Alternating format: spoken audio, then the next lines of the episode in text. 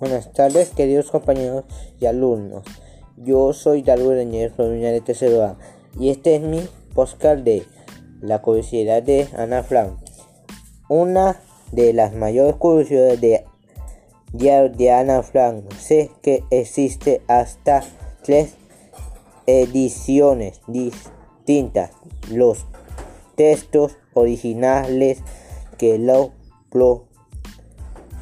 y a Ana revisó en vida lo que ella misma describió.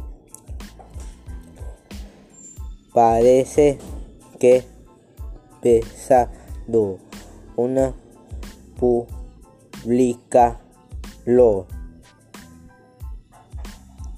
publicado como un libro al terminar la guerra los a lo bolose su padre otro flan. Gracias querido profesor y ojalá que me guste mi poca de Ana Flan.